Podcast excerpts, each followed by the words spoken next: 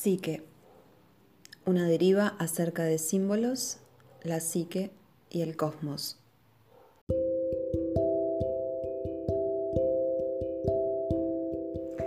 Freud concedió particular importancia a los sueños como punto de partida de un proceso de asociación libre. Pero algún tiempo después comencé a pensar que eso era una utilización errónea e inadecuada de las ricas fantasías que el inconsciente produce durante el sueño. En realidad, mis dudas comenzaron cuando un colega me habló de una experiencia tenida durante un largo viaje en tren por Rusia. Aunque no sabía el idioma y por tanto no podía descifrar la escritura cirílica, se encontró meditando acerca de las extrañas letras en que estaban escritos los avisos del ferrocarril y se sumió en una divagación en la que imaginó toda clase de significados para ellas. Una idea lo condujo a otra y en su vagar mental halló que su asociación libre había removido muchos viejos recuerdos. Entre ellos, le molestó encontrar algunos desagradables y hacía mucho tiempo enterrados, cosas que había deseado olvidar y había olvidado conscientemente. De hecho, había llegado a lo que los psicólogos llamarían sus complejos, es decir, temas emotivos reprimidos que pueden producir constante perturbación psíquica o incluso, en muchos casos, los síntomas de una neurosis. Este episodio me abrió los ojos al hecho de que no era necesario utilizar un sueño como punto de partida para el proceso de asociación libre si se desea descubrir los complejos de un paciente. Me mostraba que se puede alcanzar el centro directamente desde cualquier punto de la brújula. Se puede comenzar desde las letras cirílicas, desde las meditaciones sobre una bola de cristal, un molino de oración o aún desde una conversación casual acerca de algún suceso trivial. El sueño no era ni más ni menos útil a este respecto que cualquier otro posible punto de partida. Sin embargo, los sueños tienen un significado particular aun cuando a menudo proceden de un trastorno emotivo en el que los complejos habituales también están envueltos. Los complejos habituales son los puntos delicados de la psique que reaccionan rápidamente a un estímulo externo o alteración. Por eso la asociación libre puede conducir desde cualquier sueño a pensamientos secretos críticos. No obstante, en este punto se me ocurrió que, si hasta ahí estaba en lo cierto, podría deducirse legítimamente que los sueños tienen por sí mismos cierta función especial y más importante. Con mucha frecuencia los sueños tienen una estructura definida, de evidente propósito, que indica una idea o una intención subyacente, aunque por regla general lo último no es inmediatamente comprensible. Por tanto, comencé a considerar si se debe conceder más atención a la forma efectiva y al contenido de un sueño que a permitir que la asociación libre conduzca por medio de un encadenamiento de ideas a complejos que podrían alcanzarse con la misma facilidad por otros medios.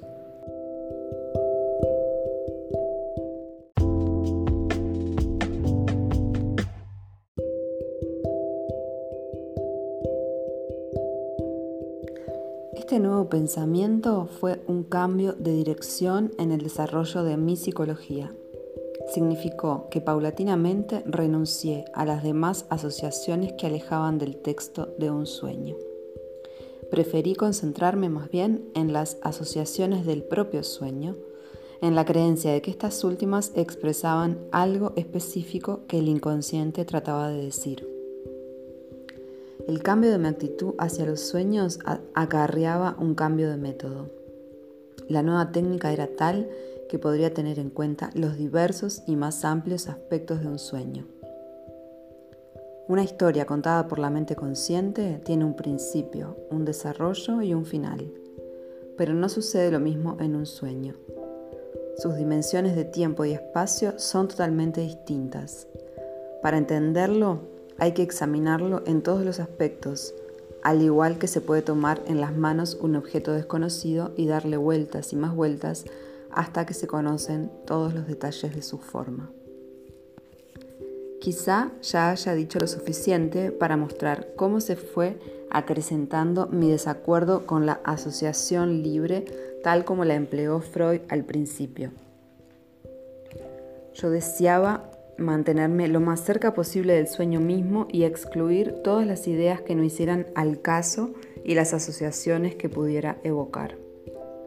En verdad, eso podía conducir hacia los complejos de un paciente, pero yo tenía en mi pensamiento una finalidad de mayor alcance que el descubrimiento de los complejos productores de alteraciones neuróticas. Hay otros muchos medios con los cuales pueden identificarse. Los psicólogos, por ejemplo, pueden captar todas las alusiones que necesiten, utilizando los test de asociación de palabras. Pero para conocer y comprender el proceso vital psíquico de toda la personalidad de un individuo, es importante darse cuenta de que sus sueños y sus imágenes simbólicas tienen un papel mucho más importante que desempeñar. Casi todo el mundo sabe, por ejemplo, que hay una inmensa variedad de imágenes con las que se puede simbolizar el acto sexual, o podríamos decir representarse en forma de alegoría. Cada una de esas imágenes puede conducir por un proceso de asociación a la idea de relación sexual y a complejos específicos que cualquier individuo podría tener acerca de sus propios actos sexuales. Pero también podría desenterrar tales complejos con un soñar despierto ante un conjunto de indescifrables letras rusas. Por tanto, llegue a la suposición de que un sueño contiene cierto mensaje distinto de la alegoría sexual y que eso es así por razones definidas para aclarar este punto. Un hombre puede soñar que introduce una llave en una cerradura, que empuña un pesado bastón o que echa abajo una puerta con un ariete. Cada una de esas cosas puede considerarse una alegoría sexual.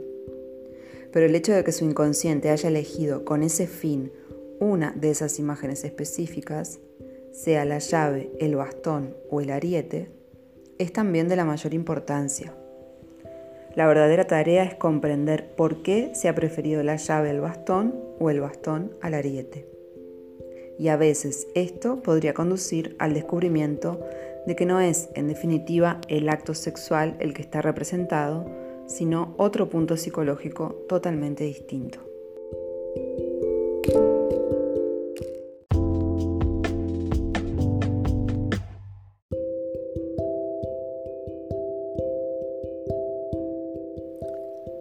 Partir de este razonamiento llegué a la conclusión de que para interpretar un sueño solo debería utilizarse el material que forma parte clara y visible de él. El sueño tiene su propia limitación. Su misma forma específica nos dice qué le pertenece y qué nos aleja de él. Mientras la asociación libre nos engaña alejándonos de, ese material en una especie de línea en zigzag, el método que desarrollé es más semejante a una circunvalación cuyo centro es la descripción del sueño. Trabajo en torno a la descripción del sueño y me desentiendo de todo intento que haga el soñante para desprenderse de él. Una y otra vez en mi labor profesional he tenido que repetir las palabras, volvamos a su sueño. ¿Qué dice el sueño? Por ejemplo, un paciente mío soñó con una mujer vulgar, borracha y desgreñada.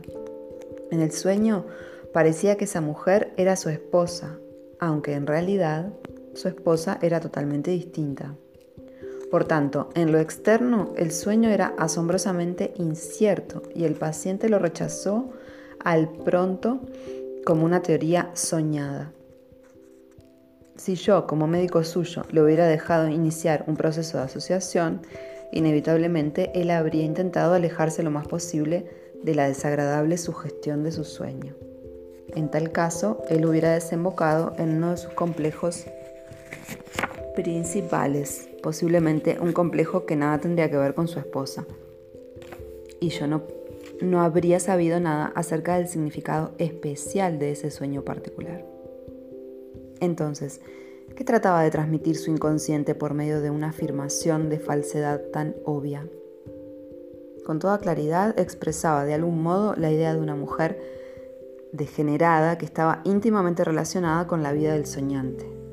Pero, puesto que la proyección de esa imagen sobre su esposa era injustificada y falsa en la realidad, tuve que buscar en otra parte antes de encontrar lo que representaba esa imagen repulsiva.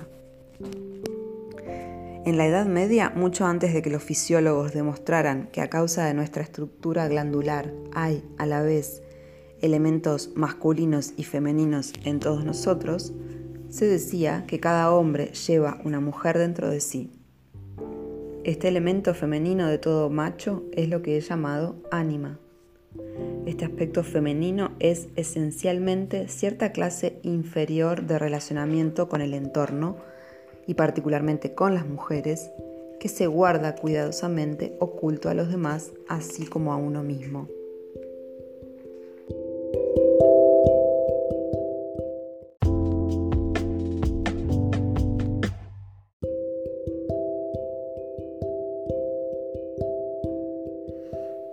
Es decir, aunque la personalidad visible de un individuo pueda parecer completamente normal, también puede estar ocultando a los demás o aún a sí mismo la situación deplorable de la mujer de dentro. Ese era el caso de mi peculiar paciente. Su lado femenino no era agradable. De hecho, su sueño le decía, en cierto modo te estás portando como una mujer degenerada. Y eso le produjo una conmoción correspondiente. Por supuesto, un ejemplo de esta clase no puede tomarse como prueba de que el inconsciente se ocupa de dar órdenes morales. El sueño no le decía al paciente que se portara mejor, sino que trataba simplemente de equilibrar la naturaleza desnivelada de su mente consciente, la cual mantenía la ficción de que él era todo un caballero. Es fácil comprender por qué los soñantes tienden a, a ignorar e incluso negar el mensaje de sus sueños. La conciencia se resiste a todo lo inconsciente y desconocido. Ya señalé la existencia entre los pueblos primitivos de lo que los antropólogos llaman misoneísmo, un miedo profundo y supersticioso a la novedad. Los primitivos manifiestan todas las reacciones del animal salvaje contra los sucesos funestos. Pero el hombre civilizado reacciona en una forma muy parecida ante las ideas nuevas, levantando barreras psicológicas para protegerse de la conmoción que le produce enfrentarse con algo nuevo. Esto puede observarse fácilmente en toda reacción individual ante sus propios sueños cuando le obligan a admitir un pensamiento sorprendente.